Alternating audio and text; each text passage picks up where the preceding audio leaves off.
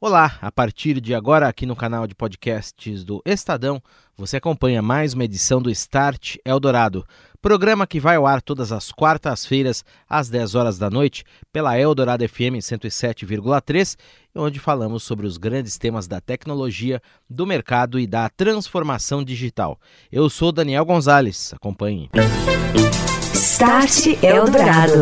Oferecimento Orchestrating a Brighter World. NEC. Olá, boa noite para você que sintoniza 107,3 aqui na Rádio dos Melhores Ouvintes. Começa agora o Start Eldorado. Falaremos dos grandes temas da tecnologia e da transformação digital. E neste programa, nosso assunto é essa transformação no ambiente das operadoras de telefonia e como ela vem melhorando a relação destas empresas com os clientes. Você ouve Start Eldorado. Oferecimento Orchestrating a Brighter World.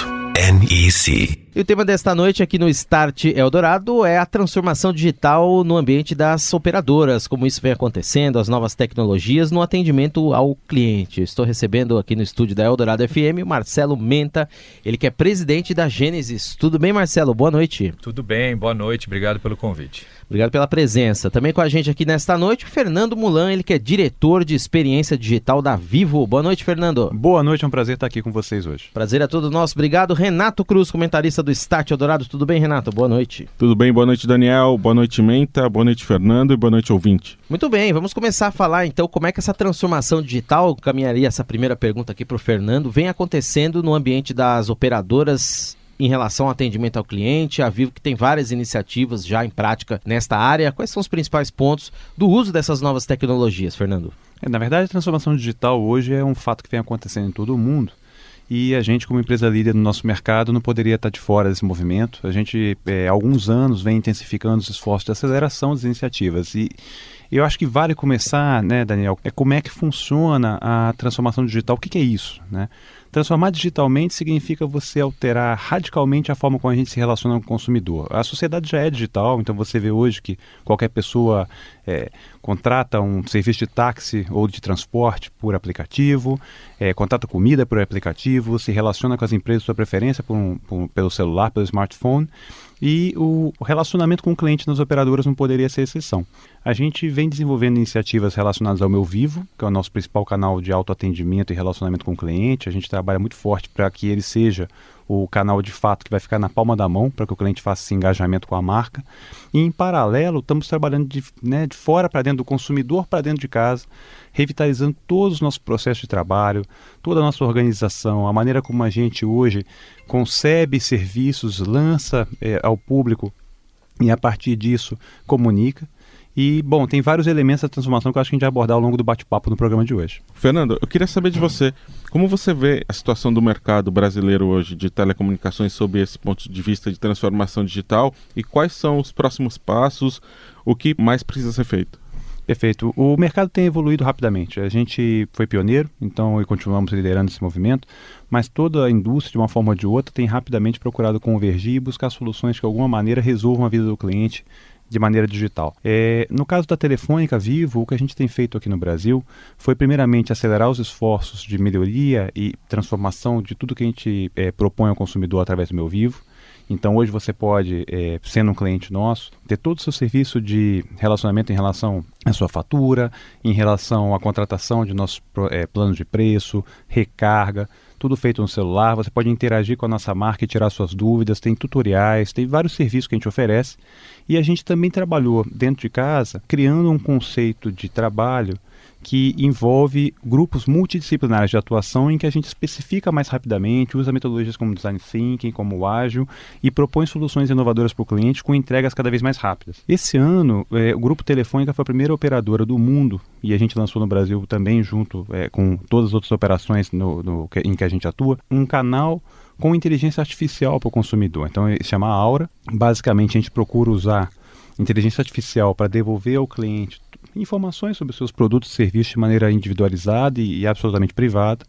E esse canal está disponível ao consumidor através do aplicativo Meu Vivo também. E, de maneira que você pode falar com o aplicativo, ele vai te dar, por exemplo, você pode perguntar qual é o meu consumo de dados, né? E aí você vai ter a resposta rapidamente, de maneira intuitiva, e a gente tem trabalhado fortemente em acelerar isso. Uhum. Menta, as tecnologias são importantes, conceitos novos como a inteligência artificial, o surgimento de eh, outras tecnologias, internet das coisas, o aprendizado das máquinas, enfim, nesse ambiente da transformação digital. Agora, o fator humano também é muito importante, né? A tecnologia não trabalha sozinha. Qual a importância disso, à luz das experiências, inclusive, que vocês também trazem por meio da Gênesis nesse setor de atendimento ao cliente? É, essa é uma boa pergunta, porque no fim do dia a gente está tratando de relacionamento de pessoas-pessoas, entre pessoas, é, apesar do computador ter tido é, uma participação mais importante, eu acho que daqui para os próximos anos vai ser uma tendência mesmo. É, mas veja, a Genesis é, é uma empresa que fornece soluções para contact centers todos os tipos de tecnologia e às vezes é, eu, a gente fica um pouco restrito em, em, falar só contact center, porque a gente oferece conexões do tipo de inteligência artificial, de bot, de chat, e-mail, telefone, app, website. Então a gente está conectando as pessoas é, através de tecnologia, todas é, disponíveis, é, para que possam é, fazer as coisas, sim, é, desenvolver é, e-learning, comprar, vender de uma maneira mais fácil. Tá?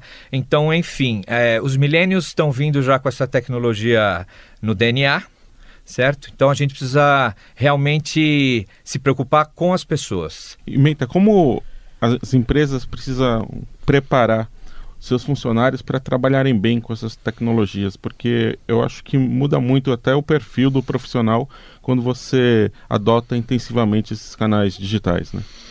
É, realmente, é, não só na Gênesis, imagino que não, não só na Telefônica, mas outras empresas passam por isso.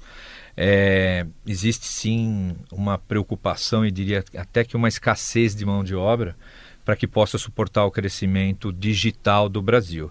É, da nossa parte, a gente treina nossos clientes, a gente treina nossos funcionários para que isso possa para ajudar no crescimento realmente. Uhum. Tá?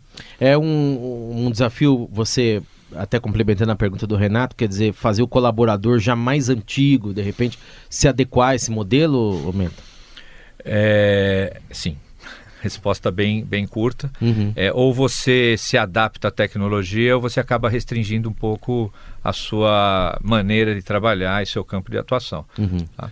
E, e, na Vivo, como é que vem sendo o processo humano também, Fernando? Explica pra gente, dizer, a formação dos colaboradores, uh, o contato deles com essas novas tecnologias e ferramentas, porque fica sempre aquela impressão, falávamos até aqui antes da entrevista, de que a máquina vai roubar ou vai entrar no, no emprego da pessoa, né? Como é que vocês trabalham e veem essa questão? É, essa pergunta é ótima porque, na verdade, eu acho que uma coisa complementa a outra.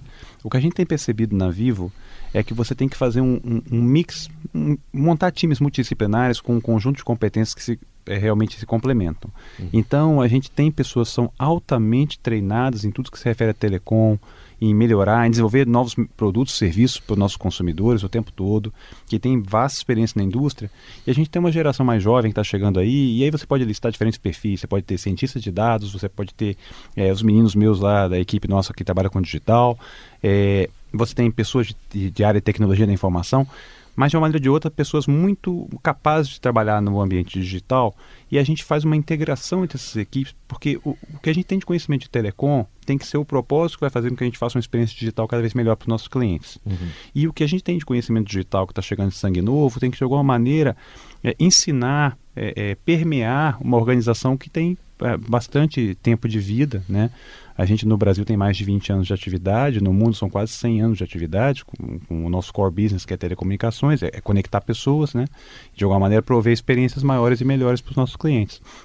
E a intenção que a gente tem é cada vez mais, em conjunto com a nossa área de pessoas, é, capacitar, fomentar é, esse, esse conhecimento digital, porque o que a gente percebe é que o conhecimento dos meios tradicionais tem muito valor ele tem sido às vezes é, desprezado em alguns artigos, em alguns é, notícias de mercado, e ele tem muito valor. E ele ligado a um conjunto de competências digitais pode fazer você, como organização, dar o próximo passo. Uhum. A gente tem trabalhado bastante nisso. É, a gente não acredita que uma, a tecnologia vai substituir o profissional, a gente acredita que a tecnologia vai capacitar o profissional a trabalhar melhor em uma escala maior, com mais amplitude. Você ouve Start Eldorado. Oferecimento Orchestrating a Brighter World. NEC. E continuamos aqui no Start Eldorado a falar agora sobre a transformação digital no ambiente do atendimento aos clientes nas operadoras de telefonia, também em outros setores. Recebendo aqui hoje o Marcelo Menta da Gênesis, empresa que é líder nesse tipo de tecnologia, e também o Fernando Mulan, ele que é diretor da área digital da Vivo. E é para ele que o Renato Cruz agora faz a próxima pergunta no início desse segundo bloco aqui do Start Eldorado. Renato. Fernando, eu queria saber de você. É, você disse que agora vocês estão trabalhando assim do consumidor para dentro da empresa. Quais são os principais desafios aí dessas mudanças internas, né, para fazer com que esse modelo funcione? E também quais são os principais benefícios para a empresa de você colocar eh, o app com autoatendimento e um atendente com inteligência artificial aí na ponta? Você precisa ser capaz de especificar e desenhar soluções com o input do consumidor mais rapidamente, buscar a tecnologia meio que vai te possibilitar entregar aquela solução e não necessariamente moldar a solução ao redor da tecnologia.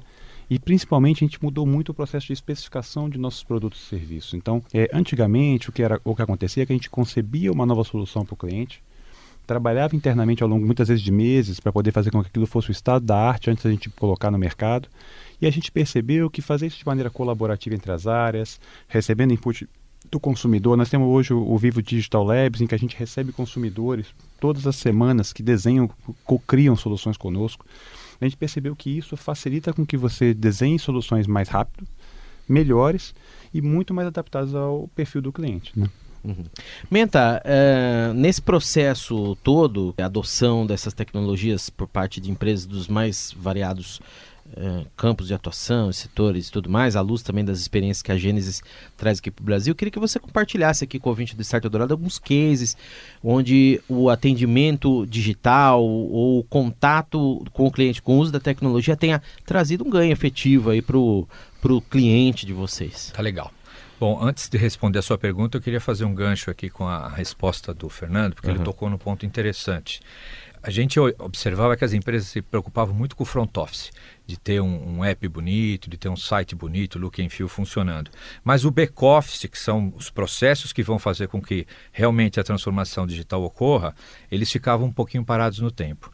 Então, é, não existe hoje nenhum projeto que a gente participe que a gente não usa design thinking para revisar projetos uhum. ou ágil é, na própria Vivo eu sei que utiliza, outras operadoras. Portanto, não adianta fazer um aplicativo bonito se o seu back-office, seus processos não realmente forem, forem digitais. Bonito tá? que não funciona. É bonito é. que às vezes vai hum. trazer, não vai trazer a experiência desejada para o cliente. Sim. E aí outro ponto importante, cada cliente, é, cada grupo de clientes precisa de uma jornada específica.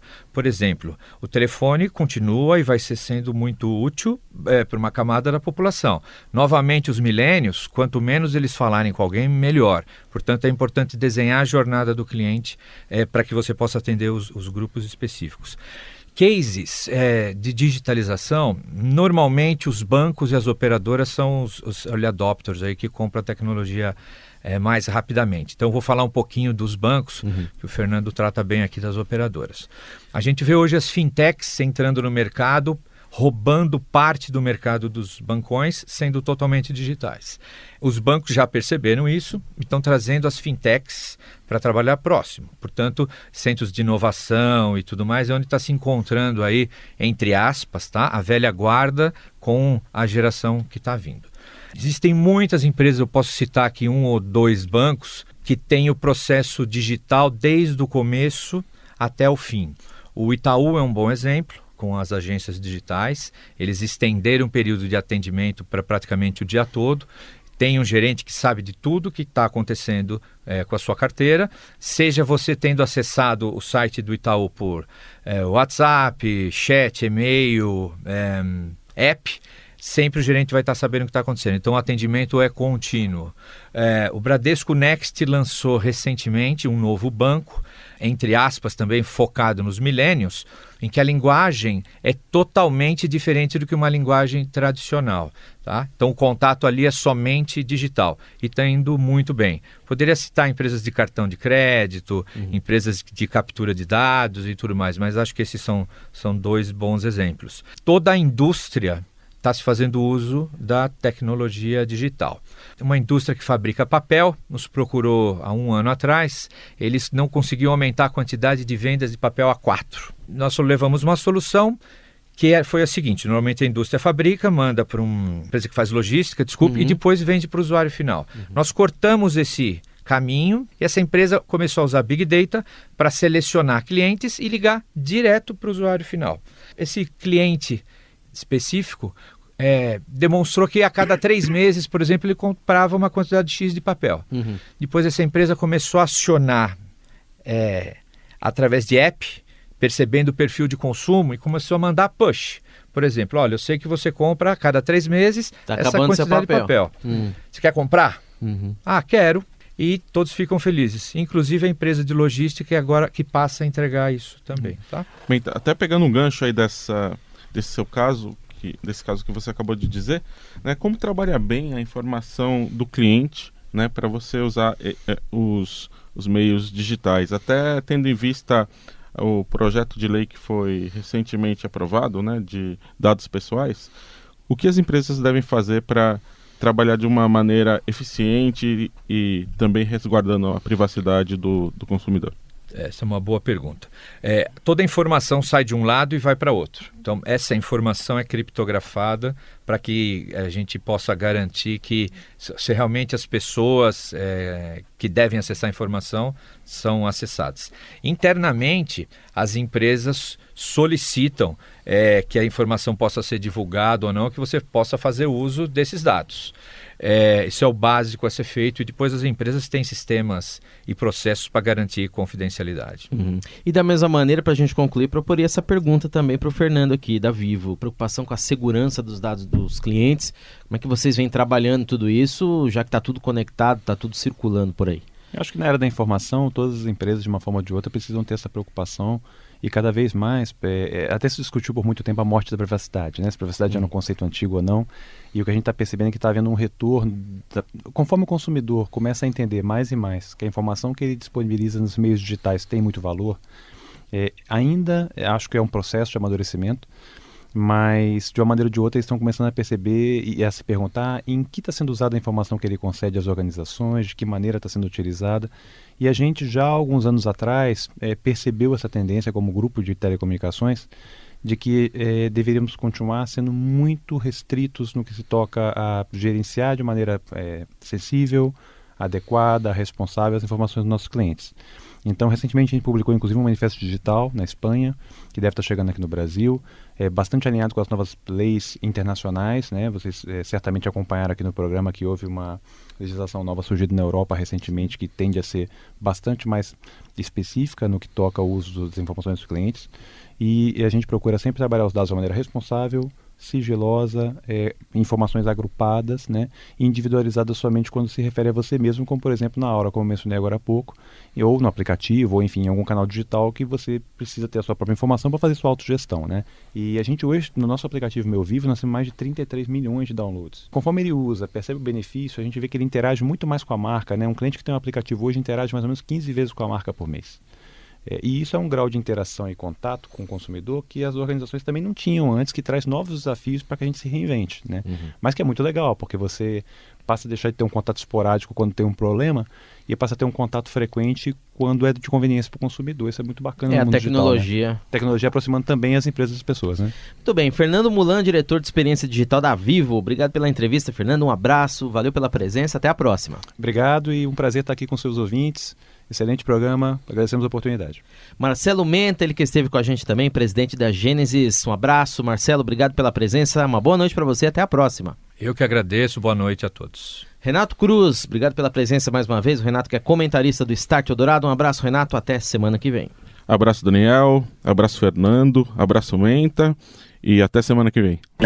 Você ouve Start Eldorado. Oferecimento Orchestrating a Brighter World. NEC. É hora do Momento NEC aqui no Start Eldorado, hoje com o Luiz Magnum do Nascimento, ele que é diretor comercial da NEC. Oi, Luiz. Olá, Daniel. Olá, ouvintes. A NEC é uma das principais fornecedoras de tecnologia para cabos ópticos submarinos do mundo e acaba de assinar um novo contrato neste segmento. Desta vez, foi com o consórcio Bay-to-Bay Express Cable System, que é formado pela China Mobile International, pelo Facebook e a Amazon Web Services. Este projeto vai conectar a Califórnia a Singapura e a Hong Kong.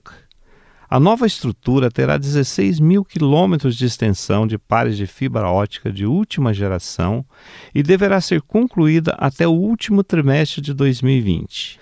O sistema permitirá a transmissão de dados de alta capacidade através do Oceano Pacífico, reforçando a redundância de rede, a flexibilidade e a garantia de comunicações altamente confiáveis.